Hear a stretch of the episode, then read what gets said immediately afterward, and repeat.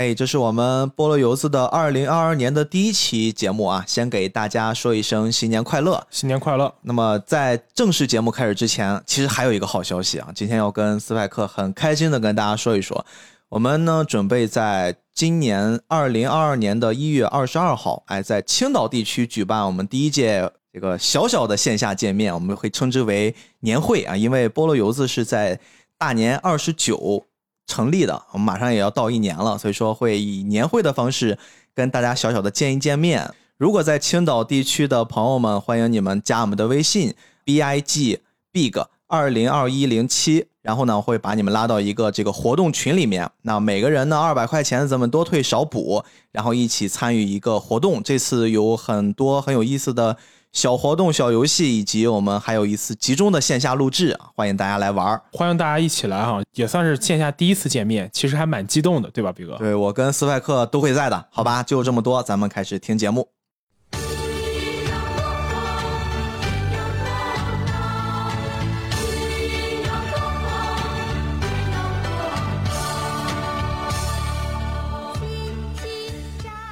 哎，我不知道在。小时候，斯派克的童年是什么样子？反正我小时候印象很深的是，我妈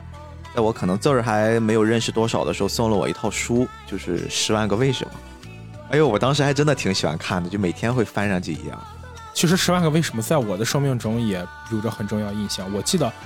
我爸我妈当时极少数允许我看的闲书啊，因为当时不是都流行什么假小说、什么漫画之类的。但是说话在家长眼里，这些东西都是不务正业。但他们唯一允许我看的闲书就是《十万个为什么》，所以我小时候一直有一个疑问，就是这些书里面真的有十万个为什么吗？我怎么小时候反正也不会数数，可能超过了一百以上我也数不下来。十万这个东西其实是个虚值，就告诉你很多很多，告诉你很多很多。因为说实话，小孩也不会真的要数，非要数出十万个来。但是我一直很坚信，我一直很坚信那本书里面真的有十万个为什么。就像我一直很坚信，当我看到今天咱们要聊的这个《蓝猫淘气三千问》，我靠，这个动画片要出三千集嘛？就每一集都要有一个问题。事实上，它已经超过三千集了。反正我现在来想想，小时候最大的疑惑，或者说我小时候最害怕的一件事儿，反倒就是怎么办？蓝猫我每看一集就少一集，三千集结束了，我可能就看不了蓝猫了。我小时候特别担心这件事儿。嗯，反正据我之前去查的一些东西，我发现啊，蓝猫其实现在早已经超过三千集了，已经开始奔着往五千集去了。反正就是不知道这些数量也不知道是真是假，有的可能还有盗版是吧？对，但其实这也不重要。行，再跟大家打个招呼，大家好，我们是菠萝油子，欢迎大家收听，我是主播 B B，我是斯派克。今天 我也不知道为什么，我们就莫名其妙的聊起了蓝猫淘气三千问，我真的不相信有人不知道这个东西啊。嗯，如果说咱们上次聊《星际牛仔》算是一种相对来说比较划分人群，可能看过这个人会比较少。那么我们这期聊的蓝猫就是截然相反，属于那种极其极其极其接地气儿、大众化的作品。这个蓝猫淘气三千问，不得不让我想到一本书，这本书叫《新华字典》，就是我觉得他们有一些方向或者有一些点是共通的。比如说《新华字典》，你看似它是一个小学让我们识字，让我们知道怎么样去查阅啊，工具字儿，哎，工具类的。但其实它背后有一个更大的作用，是《新华字典》，它让中国最早的一批文盲开始接受一个正规的标准化吧，让人知道了关于教育、关于识字的一个最基础的东西。如果仅从普及率和对社会发展意义角度来说，恐怕没有哪本书会比得上《新华字典》。对它的成就非常高，所以说同等来说的话。你会发现《蓝猫淘气三千问》这个动画片在小朋友们心目中的一个作用，其实就很像是新华字典。因为我自己感觉啊，小时候很多没有用的知识，还真的都是从《蓝猫淘气三千问》以及我更早的《十万个为什么》那些书里面得到的，直到我现在也用不着那些知识。其实这里要说一个挺魔幻，或者说带有一定讽刺意味的事情。之前在微博上我听过这么一个事儿啊，就有一个答主有一天发了一个微博吐槽。说他要查询某个科学名词，并跟这个科学名词有关的工具书。他去了当时广州省的省图书馆，因为他在广州。结果在整个广东省图书馆的搜索那个机器里输入跟这个科学名词有关的典籍，唯一显示出来是《蓝猫淘气三千问》，这就离谱。不过你想想，当他到这个体量的时候，而且它里面的信息来源又相对准确啊。那确实是可以把它完全剔除了动画片这个层面。蓝猫淘气三千问，我始终认为，你评价这个部作品和其他所有，不管是日漫、国漫、港漫也好，一个最大的差异就是，它从来不单纯是一部动画片，甚至它的动画片的意义，其实是为了它科普的意义而服务的。就是虽然但是哈，那个斯派克说的这个话我是完全认同的，但好像我们菠萝油子每出的一期节目都说，我们不能只是把它当成一个动画片来看，好像每一部咱都是这样来聊的。对，但是这次不一样，这次真的不一样。虽然我们是说了不把它当成动画片来看，但是我们讨论的更多是它本身作为动画片性质。但讨论《蓝猫淘气三千问》这部作品，我们没法去只讨论它的动画片性质，或者讨论它的艺术价值。因为它实在是一个现实意味或者是工具作用非常重的作品。哎呀，也不知道大家现在是怎么想的啊？我们可能一聊这主题，从你们还没点进来听之前，我估计看了这次的标题已经一头问号了。这菠萝油子疯了吧？怎么开始聊这个了？哎，今天还真的挺想聊聊的，因为在蓝猫淘气三千问，呃，我们去聊它之前也做了一些最基础的调研工作吧。我们看了看它的诞生史。了解了他的整个创作前中后期不同阶段的状态，哎，其实还挺唏嘘的。我就觉得，不管是他背后的这个蓝猫之父王红老师，还是整个我们这个蓝猫淘气，包括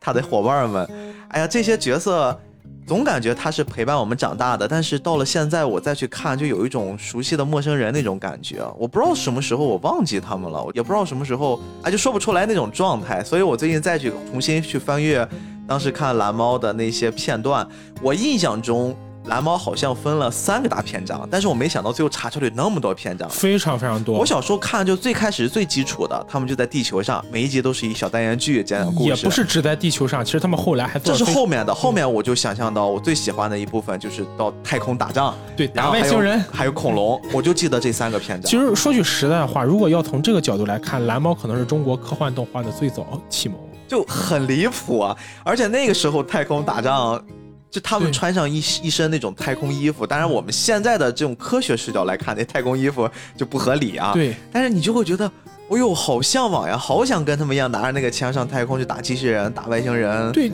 就就是你会发现，蓝猫在那个时代很多动画作品都还是低幼子贡像的时候，它能做出一个打外星人进行这样一个畅想，而且在那个时代，中国动漫是很少会做出这种科幻类的畅想的，所以你会觉得真的少见啊。对。咱们来聊一聊吧，就是这边其实从蓝猫之父王红老师我们来聊起。王红老师其实是一个挺传奇的人，而且我一聊才发现，原来这个《虹猫蓝兔七侠传》好像也是王红老师来一手创办的。虽然不是一个公司，但是竟然都是出自一个人之手，这就更离谱，你知道吗？这是最早我印象中好像是以动画片的形式去讲武侠作品。也就是说，王红老师同时开创一个动画片讲科幻和动画片讲武侠两个看似完全不相干，但在某种程度上又有很深的相似感的这么两种创意。我小时候其实总是会觉得这两个。动画片是有关系的，但是他们都说没关系，没关系，就因为他们都是一个蓝一个红，就是红蓝 CP，对，都是红蓝，然后都是那种小动物在里面当主角，然后嘚瑟过来嘚瑟过去的。我小时候一直以为这是 蓝猫淘气的番外篇啊，番外篇那种。甚至我其实也有过期待他们这两组红猫蓝兔和蓝猫淘气就是联动啊，双厨同喜。可能王红老师真的对就是这种。把动物拟人化，有一种说不清道不明的情节。当然，这里不是讽刺哈，因为这两部作品其实质量都是还不错的。嗯，呃，咱们来说一说王红吧。王红老师，你这边是有一些什么新发现吗？张爱玲曾经在她的作品里说过一句：“叫人一世，出名要趁早。”嗯，王红老师的人生其实蛮满足“出名要趁早”这句话的。他非常少年得志。嗯，一九八四年的时候，那年王红老师才三十岁，他就拍了一部叫《走向远方》的电视剧。这部电视剧当时获取了中国飞天奖的五项大奖。我们想想看，就在那个年代，八四年，可能我们很多人都没有经历过啊。但是如果我们会去问我们父母，就知道那个年代中国的影视作品和艺术作品真的就是刚刚起步的状态。在这个时候，能产生像王红这样的导演，在影视作品这个路上一下子就取得这么高的成就，其实，如果后来王红老师没有我们想象中那个经历，即使他投身在真人电视剧和影视作品的拍摄上，其实我们也能预想到，他真的应该是不亚于咱们今天什么张黎导演啊、赵宝刚导演这种水平的。但是呢，奇怪就奇怪在，我们万万没想到的就是一个以真人影视作品起家的人，会在他工作了一段时间后转向了动漫制作。哎，甚至那个年代，好像我印象中“动漫”这个词儿都没出来。那个时候就是改革开放初期那段时间。中国人其实对动漫这个作品是有一个就是所谓的鄙视链的。当然，这个也不是什么不好，就是客观条件那个时候都是用动画片儿啊，动画，没有用动漫的。就是最近这一年开始用动漫，甚至你知道前段时间有人跟我在那讨论一个特别好笑的话题啊，就是比如说我们在聊一些国产的动画电影的时候，我们是为了沟通方便会给它一个定义叫国漫，然后有人就会跟我说，这东西不叫国漫，这应该叫。国动，然后有的人说这个叫国创啊，有的人可能说这个就叫动画电影，你不能用国漫来定义。就是有时候现在确实是我也会陷入到这个思考，就是到底用一个什么样的词儿可以去给他们下一个定义？就动漫这个词儿，其实中国人接受它也花了不少年的时间。动漫真正被接受，就这个词开始流行，可能也就是近十年。我们稍微再保守一点，可能就是从两千年过后吧，对，但是确实也不多。即使是两千年过后，八十年代的中国无论如何也谈不上有动漫这个词。对对对，那个时候可能中国的漫画都非常少吧。有那些杂志嘛。对幽默大王之类的。对对对对，就是咱们再怎么敞开，到八十年代的时候，其实当时中国人对动画，或者说我们今天说的动漫，也基本上处于一个完全陌生，不仅陌生，还不想去了解这么一个状态。而这个时候，起点非常高的王红导演选择了去做一部中国人的动画作品。从这个角度就可想而知，王红导演其实本质上是一个吃螃蟹的人。嗯，其实那个年代还有一个比较特殊的背景啊，因为当时改革开放刚刚开始，就导致中国动画本身的一个体制也在发生改变。咱们以前经常去提到的上面上美影，其实那个时候我们换成最简单通俗易懂的话，那个时候上美影根本不用去担心我这个作品画完之后该怎么办，就这件事儿他们不用去讨论的，他们更多的精力就在于创作，拉着一群人就好好把作品创作完，对吧？当时的电视台其实他们是一套很完善的，就从国家体系上去给你把你的分发呀，然后你的这个传播呀这些内容都给你做好。但是当改革开放之后，印象中那个年代就是在咱们小时候打开电视台，经常会看到一些很经典的，咱们现在会称之为很经典的日本动画片儿，灌篮呀、美少女战士，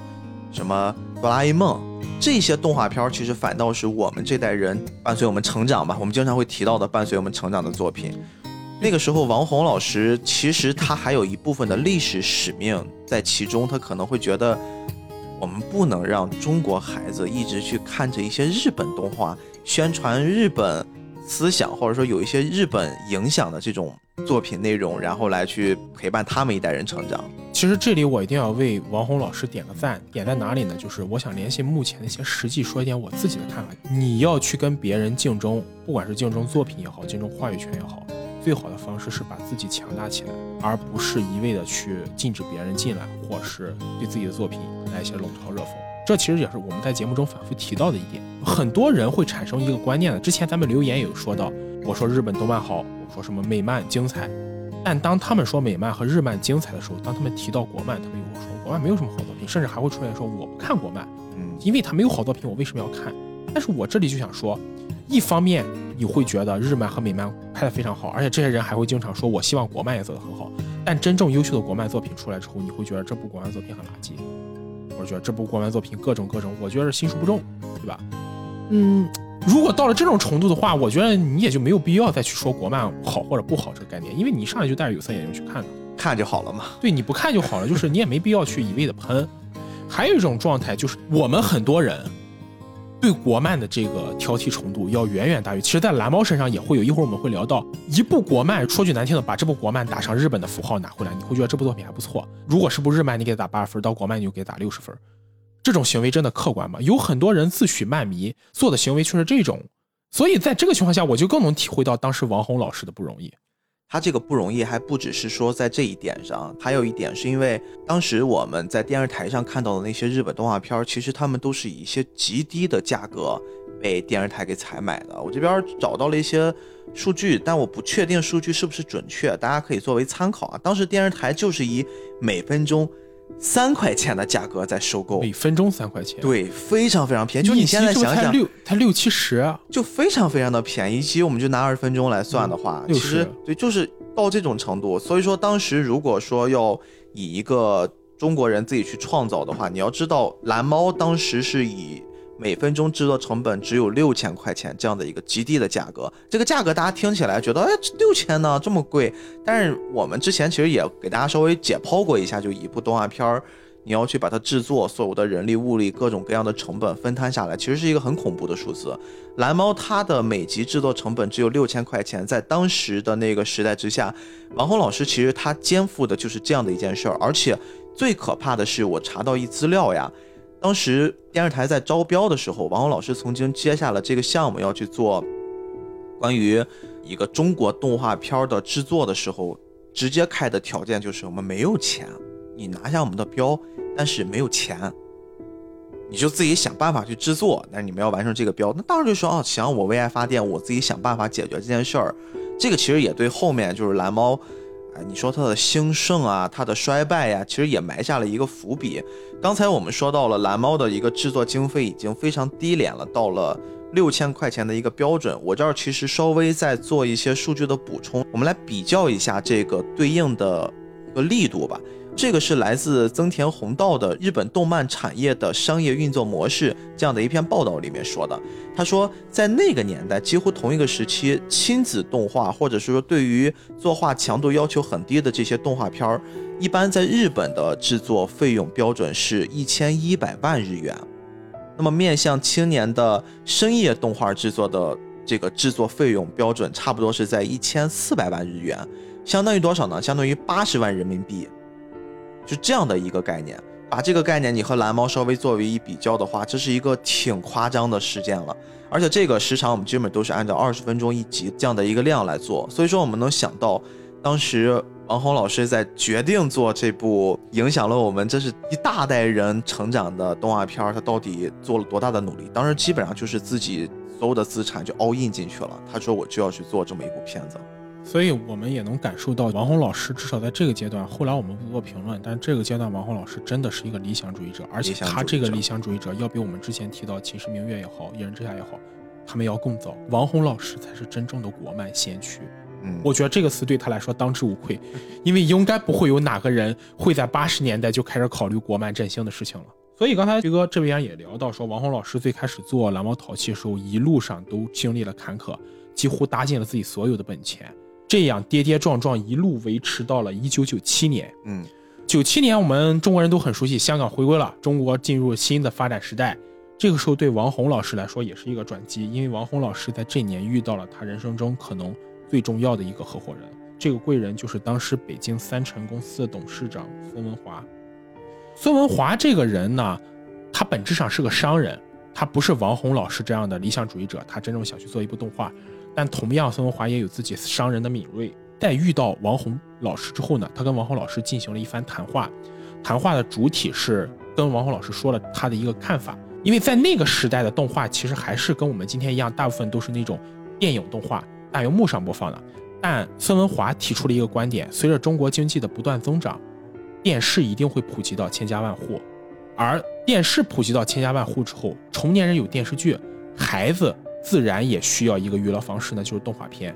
所以这个时候，我们与其把所有的精力死磕在去做大荧幕的动画上，为什么我们不能去做电视动画呢？不管是制作成本也好，制作资源也好，都要远远比电影动画来的性价比更高，而且能够赚到的钱，或者是能够实现盈利的可能性，也远远比电影动画可能性要大。因为电影它一般都是一次性买断，你按票房来算，但电视动画会通过它不断的轮放。按照收视率来给你不断的分红，比方说我们现在做一部电视动画，它在这个电视台上放上几十遍、上百遍，那么你就会不断的有收入。而这一点其实也启发了王红老师。这个时候呢，我们就要提到我们开篇提到的那本书，叫《十万个为什么》了。王红老师这个时候的手头刚好在制作一套动画，叫做《新编十万个为什么》新版本儿。对，再来十万。因为王红老师自己也是个对科普、对科技很有热情的人，所以他当时也想过说。中国的动画界其实出过很多作品，但唯独没有出过一部真正意义上的科普作品。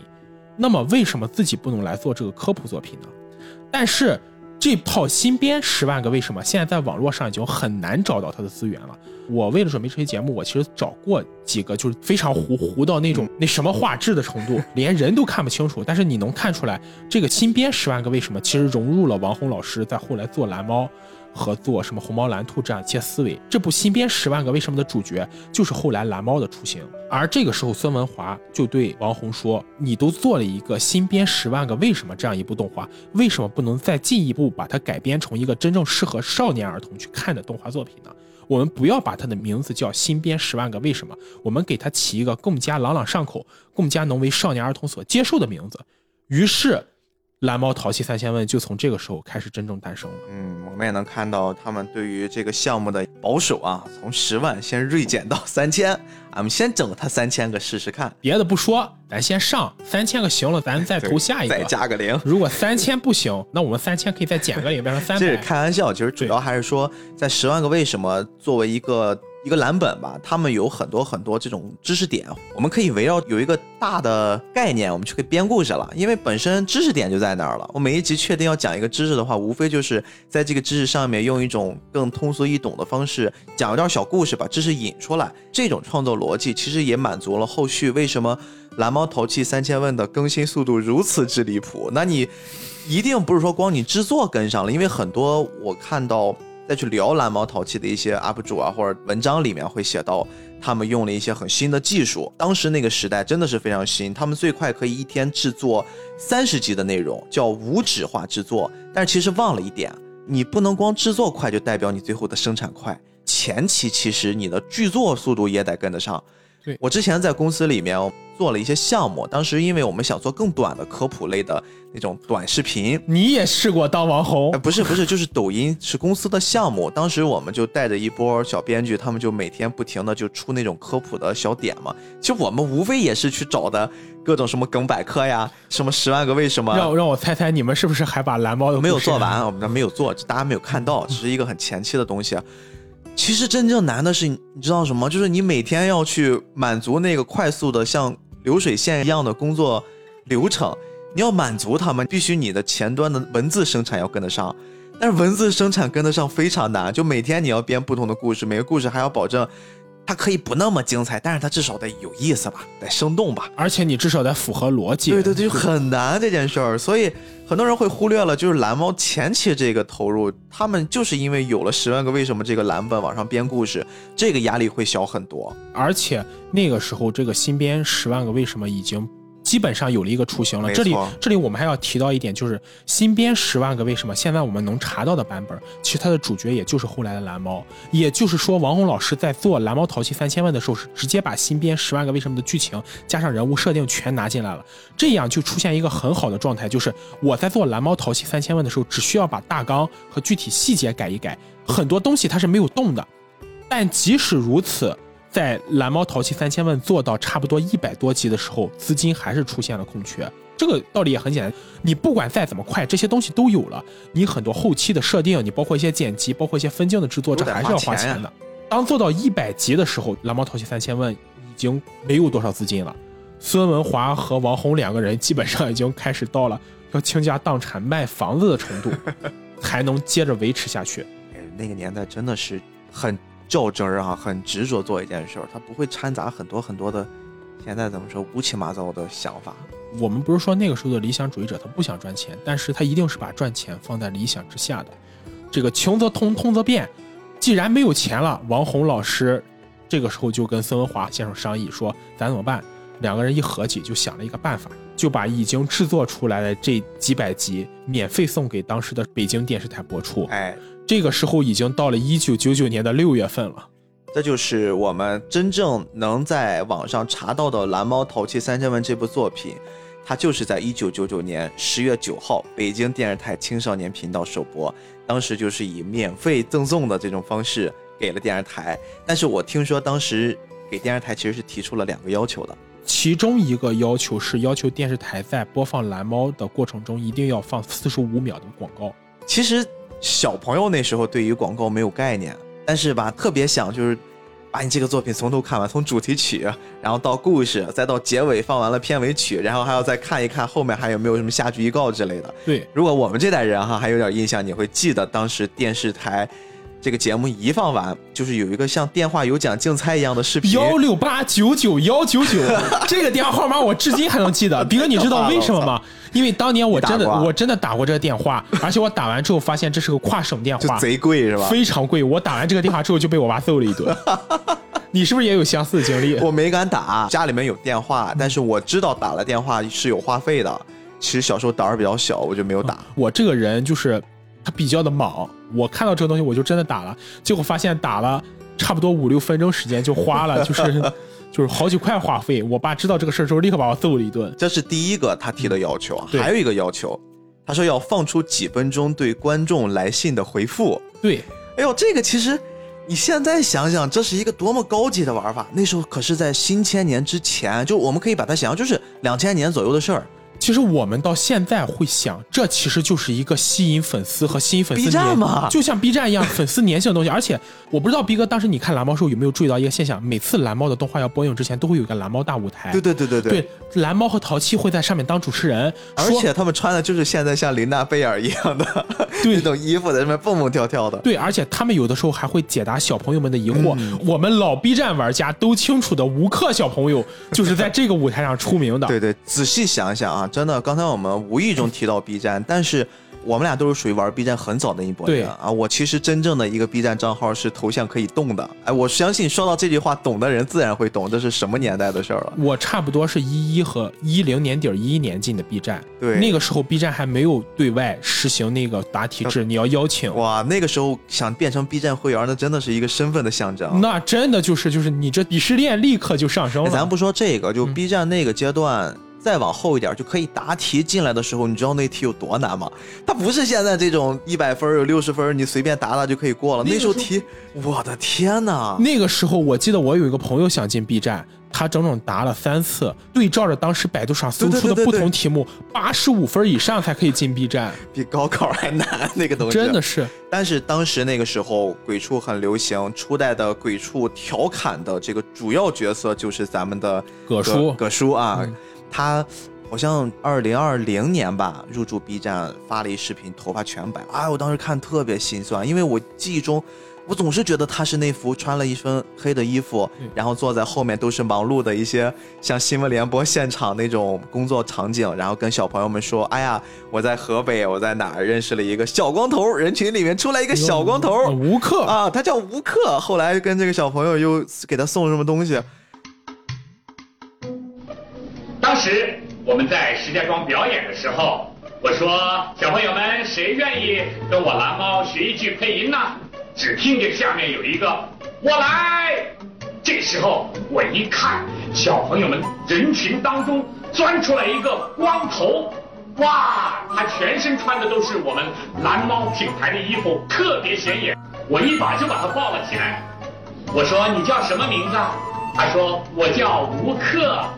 你今年多大啦？他说他五岁。这个小朋友非常喜欢我，抱着我呀，非要学我配音。我说好好好好好，别着急啊。呃，我当时我就说了一句，我是超威蓝猫。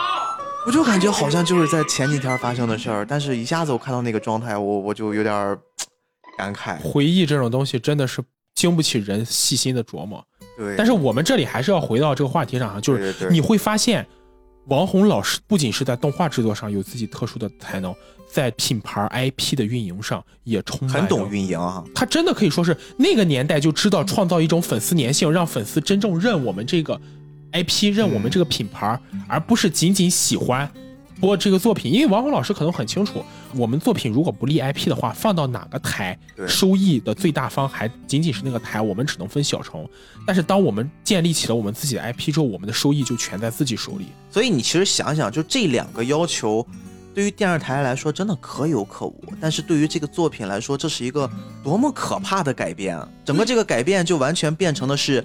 我们以前是一个主动与被动的关系啊！我在看这个片子，我看完了，我关上电视了，妈妈该让我睡觉，该让我学习，我就要去。现在变成的是，我变成了一种期待，就有没有可能，在青岛某一个地区的斯派克小朋友打了一个电话，第二天电视上真的出现了。这对当时的我们来说简直就是降维打击。对对对我们会觉得我们真正跟动画中的人物产生一种关系。哎，所以我们要不要在咱们播了游子每期要读一读观众的留言？我觉得可以 选每期选择十个小朋友，十个小，哎，真的就就等我们试验试验啊，对对我们做一个说不那个定贝塔版试一试我。们这样一个月时间，我们这个粉丝就暴涨。也不其实你知道，就这个逻辑，在很早之前的 B 站 UP 主的创作里面，它是非常适用的。包括咱们节目也经常会跟大家去产生一种互动。大家如果对于我们讨论的话题感兴趣，我欢迎你们也留言告诉我们。其实是一样的状态，就是这种交互，其实它是有一个时间差的。比如说我们现在的录制跟现在大家真正听到我们声音是中间不确定会间隔多久，但是这个时间里面，我们共同在完成一件事儿，这个事儿是跨越时空、跨越时间的，而且这种方式真的会很容易拉近创作者和听众、观众之间的距离。这种距离，它不是说我们一下子好像从陌生变成认识的关系，而是说我们彼此产生了一种莫名其妙的信任感。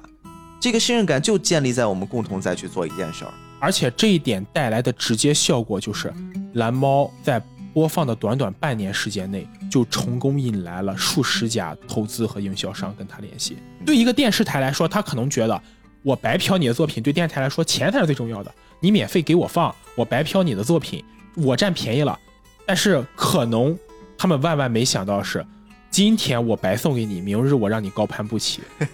到了差不多两千年初的时候，三辰卡通从一个濒临破产的小企业，一跃成为当时整个中国都瞩目的大型动画公司。嗯，而在这个时候，王红老师又做了第二件事，他除了在继续制作蓝猫淘气的作品之外，还开始利用蓝猫淘气的作品 ID 做一些衍生品。现在说的周边，周边对蓝猫的文具、嗯蓝猫的书包、蓝猫的漫画书，包括蓝猫的光碟，还有蓝猫那种玩具枪，各种东西都通过蓝猫这个 IP 开始扩散出去。这我认为是第二个降维打击。这个其实中间也有一个小故事啊，特别好玩儿。其实要把时间年轮拨回到那个年代，它跟现在的这套咱们看到的周边制作逻辑其实是不一样的。那个时候更多的用我们现在能理解的概念，就是在做贴牌儿啊。很多时候，因为蓝猫的 IP 逐渐立起来了，我其实就是去把这个 IP，可能它就是一个形象而已，我去先放到了最早一批是。当时他们找到了一些生产儿童鞋、儿童文具、儿童服装那种厂商，哎，我直接给你们在这些已经成型的小东西上贴一商标，突然就变了，它就变成一个大 IP 了。对，然后呢，就会有很多人会喜欢买。但是你要知道，在那个年代是没有电商的，就是说，我们即使有这么一些东西，我们生产出来了，而且它很像是那种义乌小市场，可能它的质量一般，但是它有人想要，我们也有现成的，但是中间没有达到一种可以直通的，就是我直接把这些货品有一渠道可以放到消费者手上的这么一种方式。也就咱们说的，它没有专卖店，或者说它没有一些地级的消费场所。他们当时又在整个动画片儿，在最后出来了一个新的招商广告，我这个也是有印象的。当时那个广告还打了几个字儿，叫“开家蓝猫店，欢欢喜喜好赚钱”。你要明白，他为什么要打一个招商广告？我如果印象没错的话，我不是在看北京少儿频道的那波孩子，我印象中我应该是晚上八点左右在中央七台看的。对我印象很深的是，我是在中央七台看的，是吧当时有一个叫七巧板，啊，对对对对，是七巧板对吗？七巧板每天八点会准时演两集蓝猫，半个小时。因为当时每天小朋友的那个逻辑是这样子：五点先开始看大风车，啊，先看动画城，然后呢看到五点半还是到六点开始看大风车。这个完了之后，中间你电视就要被没收了。这个时候父母一般要哎要吃饭，然后写写作业，看新闻联播。然后呢，新闻联播演完之后，然后这大人们开始忙他们自己的事儿了，小孩又多出一点时间来，正好到了八点左右，哎，接着去看蓝猫。当时是这样的一种观看逻辑，所以说我印象蛮深的。但是其实就是在这个时间点上，为什么说当时蓝猫其实挺犯愁的？因为你要知道，那个时间段对于一个商业人士来说，并不是一个很好的时间段，因为那个时间段上，正常的有消费能力的，咱们说大人，他不会在八点多还在守在电视前面跟孩子看一个动画片儿。对，这一般就是给孩子自己去看，然后或者说大人去忙点自己的事儿了。你要知道那个阶段你怎么样能促进消费呢？我们就不要把这个消费的矛头直接先指向消费者，就咱们不要说直接指向 C 端，我们去指向 B 端。所以说他做了一个招商的一个广告，就有了我们刚才说的开家蓝猫店，欢欢喜喜好赚钱。哎，这个广告一出来之后，真的当时我记得中国迅速的，反正听的哦。好多家蓝猫店就开起来。这里我一定要说，就是我印象中的蓝猫店，一哥你知道，就是青岛那边有个大棚子啊，大棚子那边往里走，靠着那边现在有一个卖炸臭豆腐的，嗯，旁边就是个蓝猫店，蓝猫店，就一个蓝猫，你也不知道是不是授不授权啊，反正就有一个。虽然不知道授不授权，但是能在这个地方都开启蓝猫店，你可想而知蓝猫店的这个普及率和下沉率都已经到了一个什么样的程度？对对对，那还是在两千年左右的时候，那个时候青岛的仓库还不太发达。没错，所以说那个时候。可不只是说什么文具啊，什么书包、铅笔、衣服，方方面面玩具，然后甚至小到就是一个橡皮，把它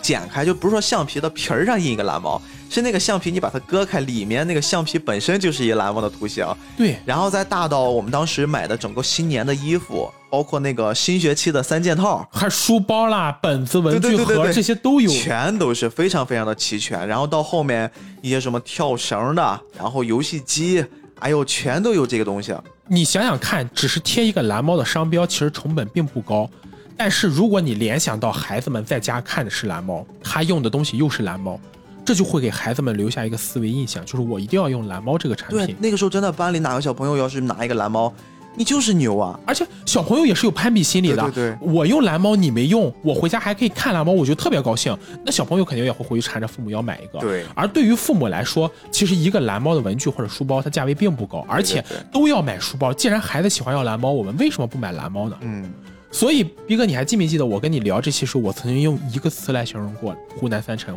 蓝猫这个品牌，真正做成了中国动画在千禧年时期的安布雷拉公司。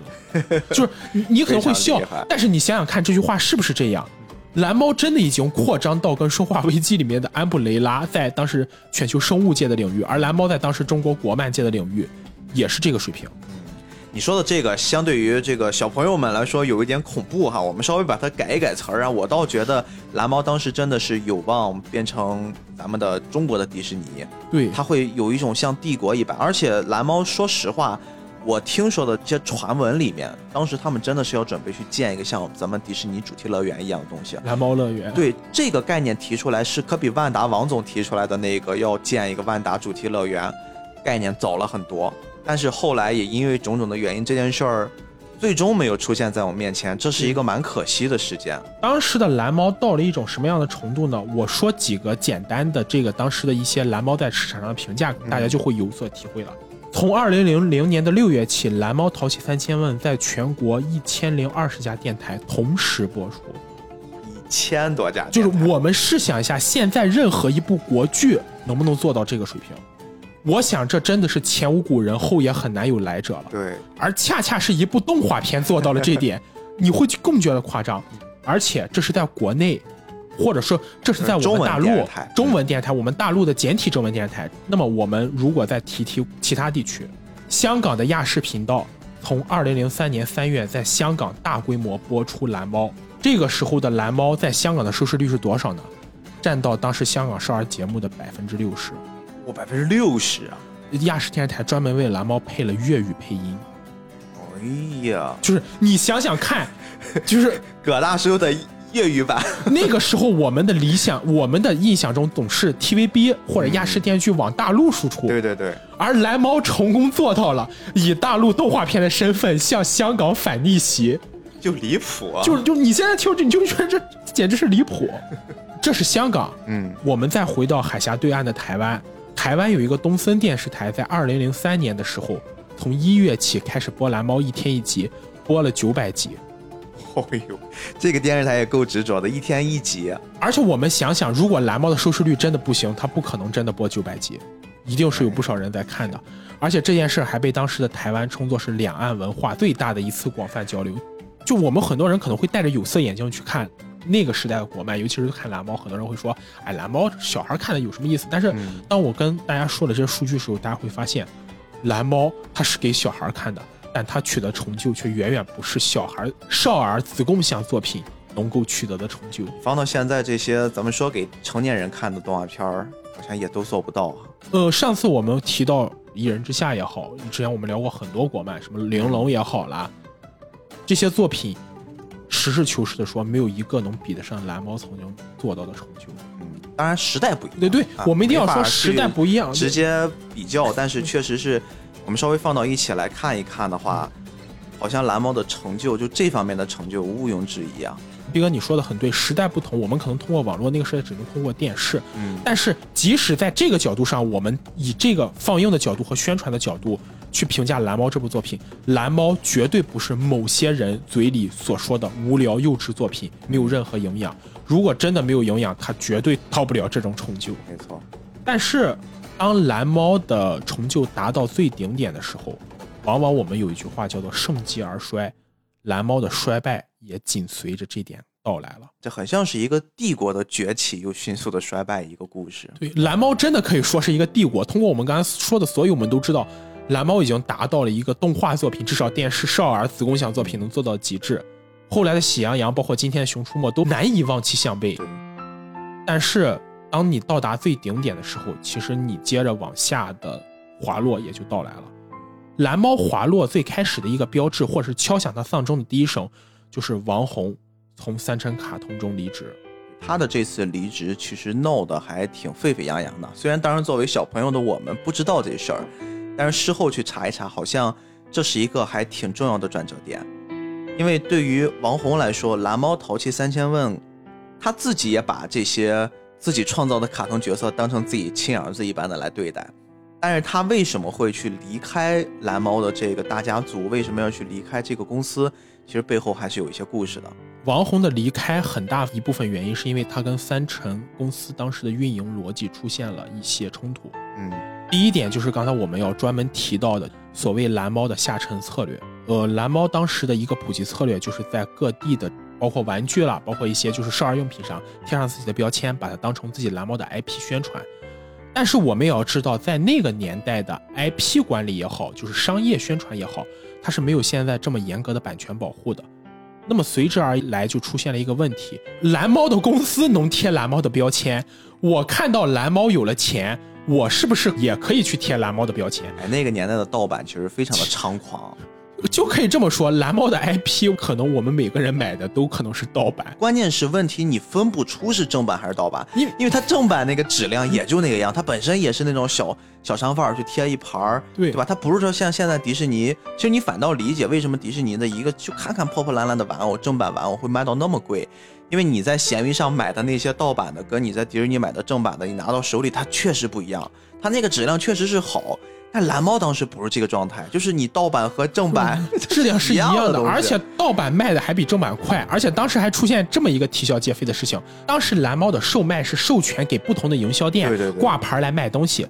但是呢，如果我真的想做这个东西，我也不需要得到蓝猫的授权，我就做一个蓝猫这专卖店。么干嘛？中间还要给你折腾那一趟，对呀我花那个钱。我如果得到你的授权，我还要把我运营的一部分成本给你，那我干脆开个蓝猫店，进点蓝猫货，甚至自己家的厂子生产点蓝猫货，拿出来不就可以了吗？对，那个时候好像对于这种打击盗版的法律也不是特别健全，也没法打击。所以当时其实对于整个蓝猫的他们这大公司来说的话，长时间的就疲于奔波在搞这些打击盗版，然后你说从一个公司层面上去打击盗版，你最终能得到的真正给自己追回的利益有多大呢？我们都可想而知。对，也因为这点，蓝猫越到后期，它的运营费用也就只能通过售卖版权和在电视台播放动画来获得。他原本以为可以让蓝猫真正崛起的所谓下沉模式和 IP 授权，到后来反而成为了蓝猫的催命符。嗯，也就是说，你授权的 IP 越多，别人盗版的也就越多。也因为这件事情，所以当时的王红和三成集团公司产生了一定的矛盾。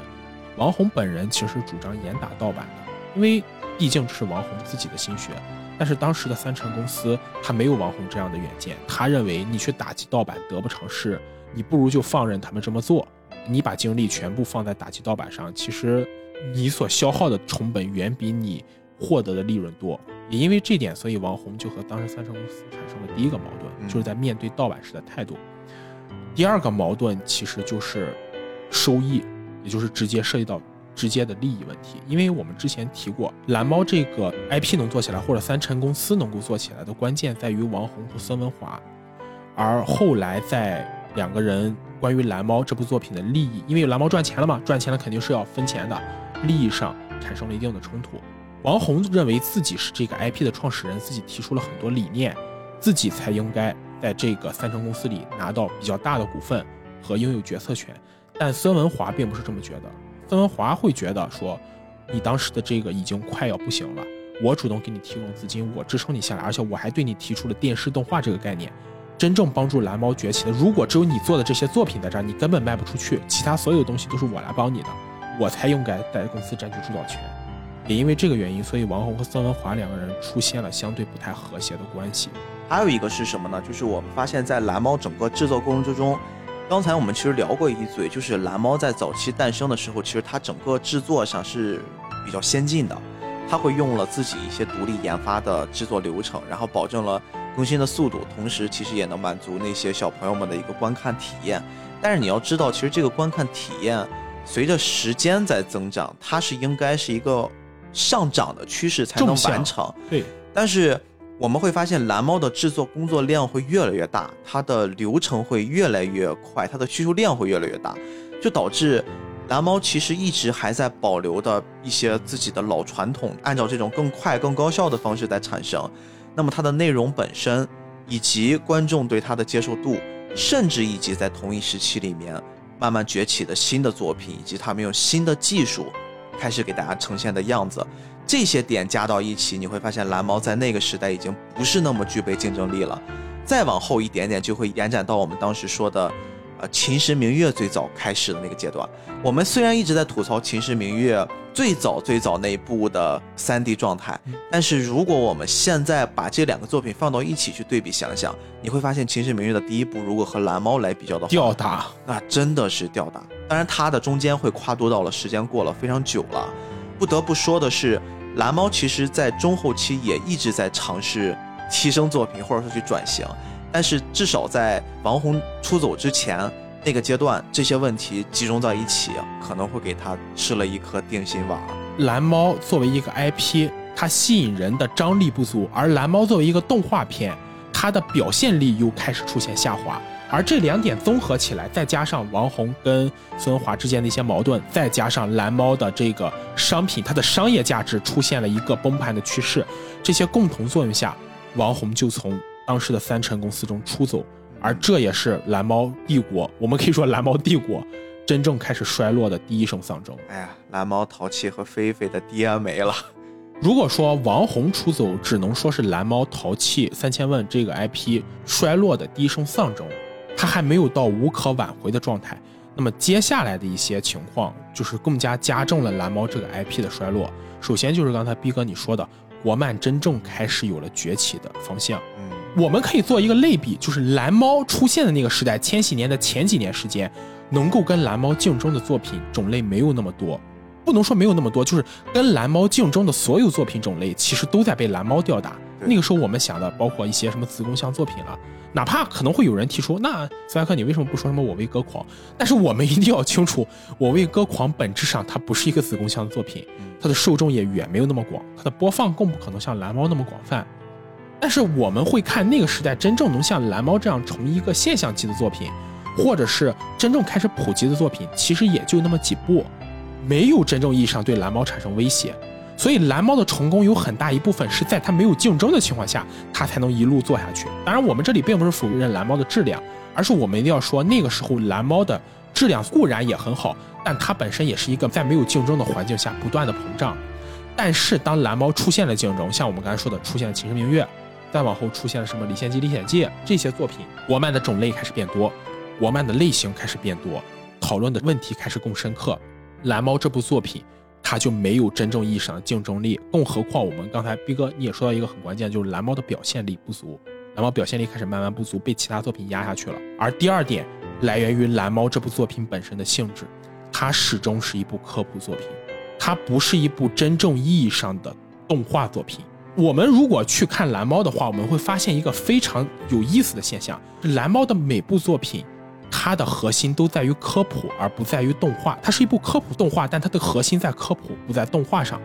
我们会发现每一集就是开场的插科打诨和幽默，包括一些故事情节进行到一半的时候，会非常突兀的插入一个对一个知识点的叙述。它好像都是这些词儿啊，这些对话，这些情节，就是在为那个知识点露出做铺垫。对，也就是说，蓝猫作为一部动画，它是为了科普服务的。嗯为了科普服务以外，它的所有动画内容都是围绕着这个科普点，它没有超越科普本身的吸引力。哎，这里我不得不提另一部作品，这个作品大家也耳熟能详。我相信等我这个 PTSD 过了之后，我们可能会聊到，啊，就是这个一九九五年的《海尔兄弟》。《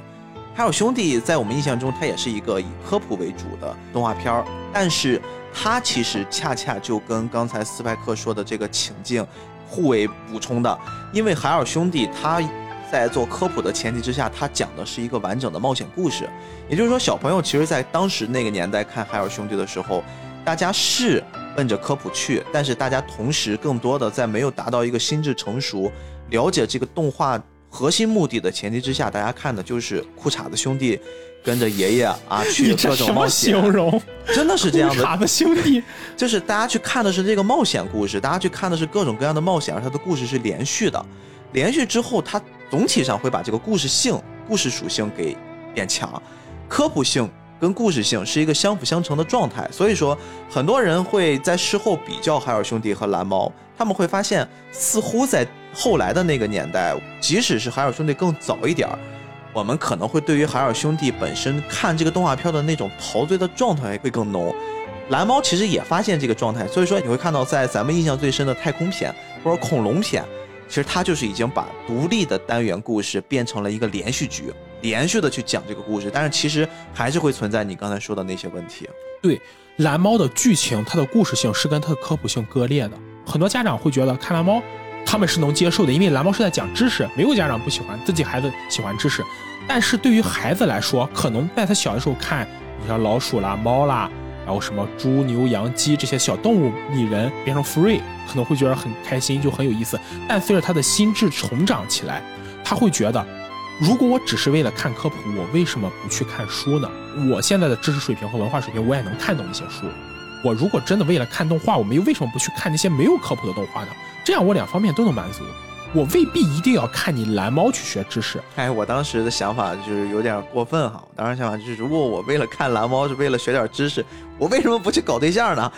我搞对象不好吗？我这时间。但其实是一样的，就是蓝猫在孩子们的生活中占据的地位和它真正能带给孩子们的体验变得越来越差他们，长大了，长大了。嗯，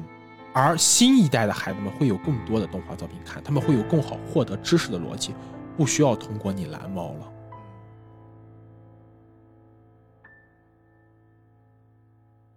我觉得这才是蓝猫会衰弱的根本原因。王红的出走算是蓝猫开始动摇的根本，但蓝猫本身在作品上的一部分不思进取和他在作品上的固步自封，才是导致蓝猫帝国最后崩盘的根本原因。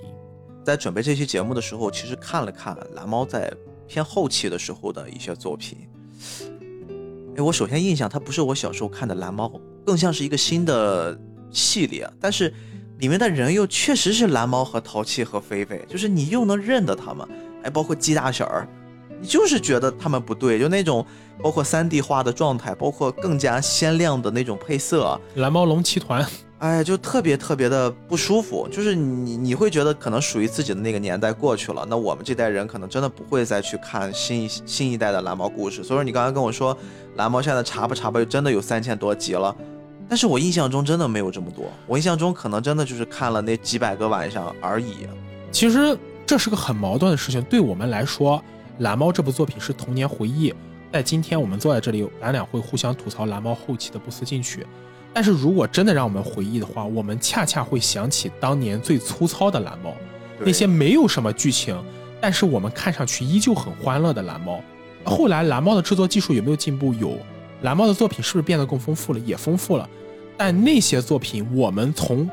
理性上会觉得它进步了，但从感性上，它始终不是当年那个味道。嗯，所以到了二零一二年，就整个爆发出了，当时在网上也闹得沸沸扬扬的，就是蓝猫的拖欠工资事件。这个事件一爆发，我们包括看到现场的一些图片，其实你还挺唏嘘的，特别是把整个这个故事前因后果给捋巴了一下，你会发现当时他们在一个巅峰、一个鼎盛的状态，真的是日进斗金的那种状态之下，一直到现在你看到他的结局，甚至连给为了这个公司奋斗了十年的一些老员工的他们的工资都发不起了，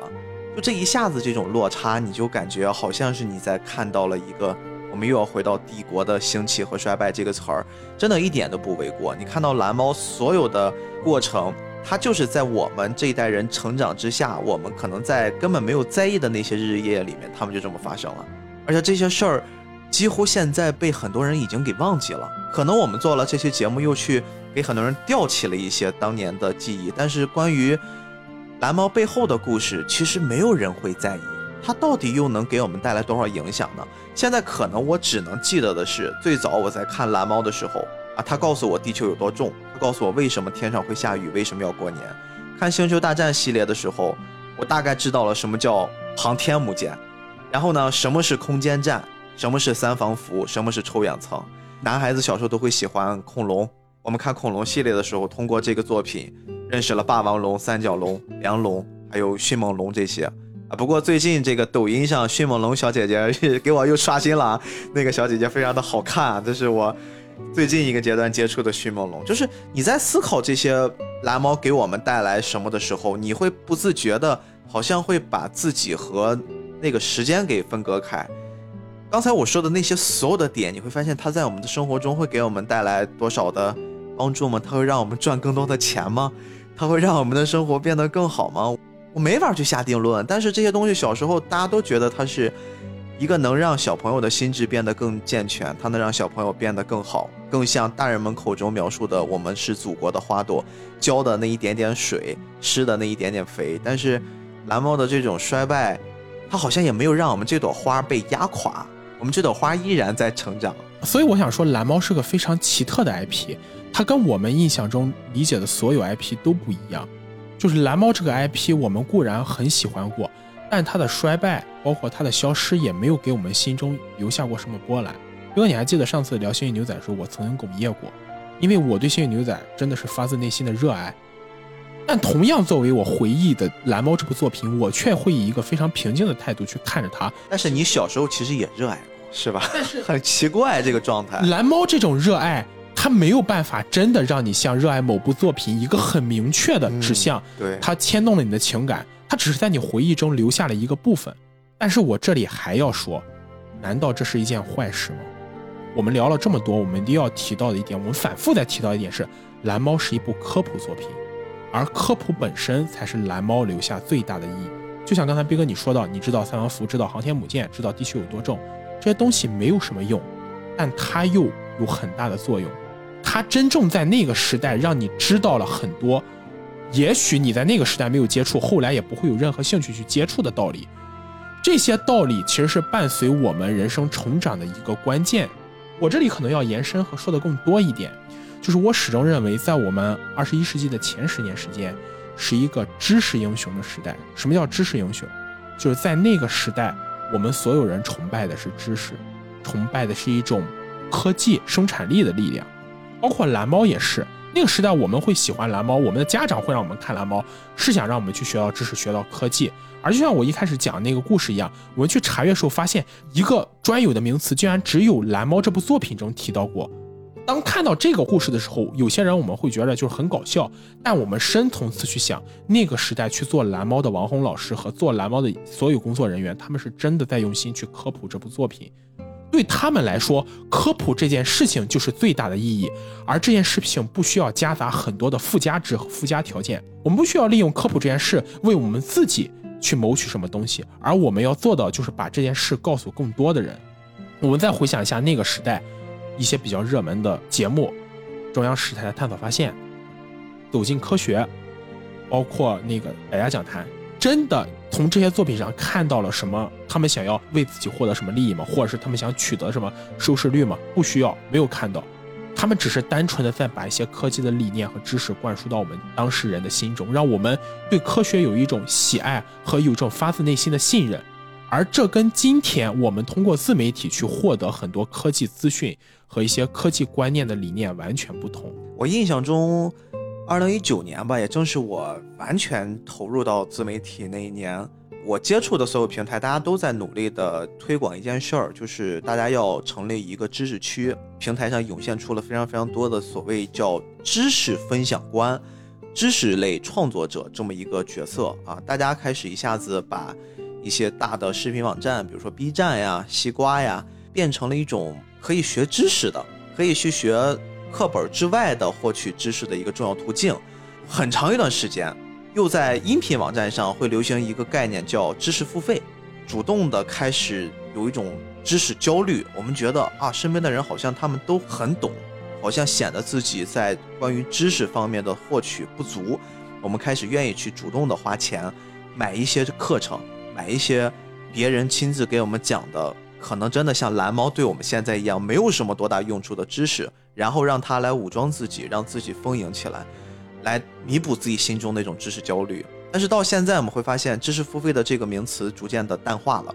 然后呢，知识区其实依旧还在火热，依旧还在以平台主推的一些很大的流量区推送到我们手机、我们的面前。但是这些知识有时候会酿成一些。更大的像知识焦虑，或者是要信息茧房，或者是说，我们换一个很老百姓的话，我在看待你们这些知识的时候，我真正在看待的是什么？我是想去满足一种我自己的虚荣心，还是真的想去为了探索未知那种所求？作为一个人类很高尚的，或者说现代人类智慧人类很高尚的那部分，我们再去行使这件事儿，有时候它是模糊的。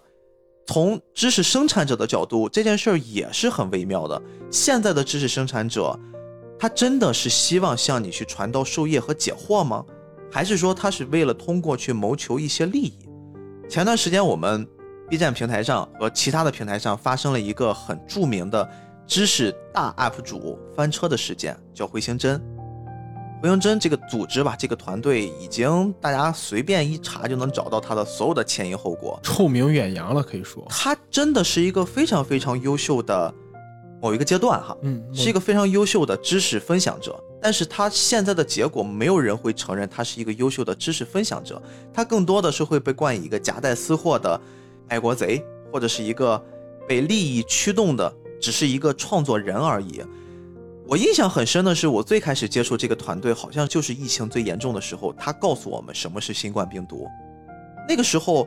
我就生活在一种很惶恐的阶段，出门的时候一定要把自己全副武装，回来的时候要做非常严格的杀毒消菌这种工作。然后，当我看到他给我的信息，他给我做的那篇视频，我看完之后，我觉得好像一定程度上缓解了我的焦虑。哦，好像我大概也了解这个病毒是怎么回事了，但是病毒依然在。他们也依然在借助那股东风，不停的出新的东西。其实我中间很长一段时间没有关注他们。再想想，我后来关注他们，也就是在他们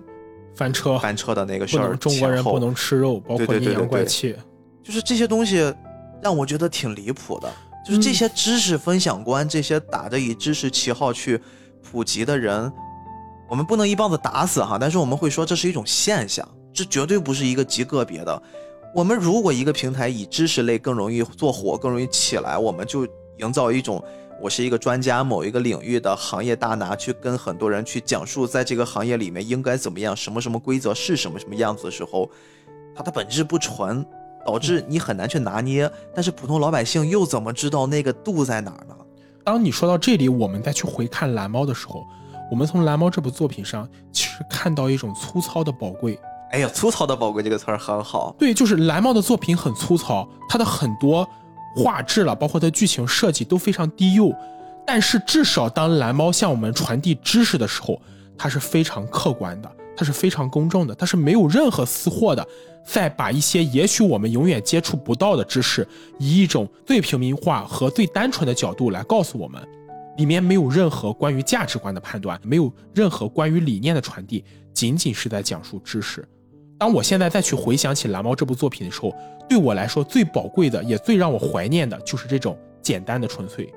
它没有任何内在的东西，它仅仅是在帮助你了解一个观念、了解一个理论和了解一份知识而已。或许这种东西就是我们当下这个时代去宣传知识、去崇拜知识最缺乏的东西。对，它宣传的是知识，而不是某个 IP 或人设。掌握好一个度吧，我们也不能说现在整个以这种国家层面或者平台层面，他们去宣传知识普及是一件坏事儿，这一定是一件好事儿。对，有更多的人参与这件事儿，一定会让我们所有的网民，对吧？我们在有知识需求的时候，我们就能获得到自己想要的知识。我现在会很习惯的，有什么问题，可能我第一选择已经不是百度了，我真的会在视频网站、在抖音、在 B 站。这两个网站现在在我的使用上来说的话，他们就是我的搜索知识的工具。